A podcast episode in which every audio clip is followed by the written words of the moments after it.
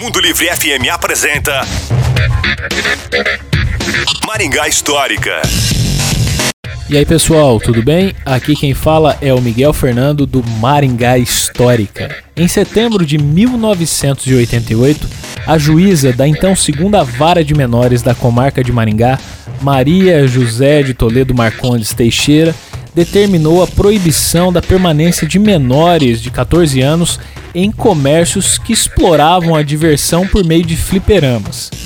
Porém, a sua portaria autorizava a participação de maiores de 14 anos nesses estabelecimentos até às 20 horas, desde que não estivessem com uniforme ou materiais escolares e de que esses estabelecimentos não comercializassem bebidas alcoólicas ou possuíssem jogos de bilhar e pebolim. Pois é, a história muda, né? Se você quer saber mais sobre essa ou outras histórias, nos procure nas redes sociais. Maringá Histórica. A história em tudo que vemos. Este programa conta com o patrocínio da Unicesumar. Você ouviu Maringá Histórica com Miguel Fernando.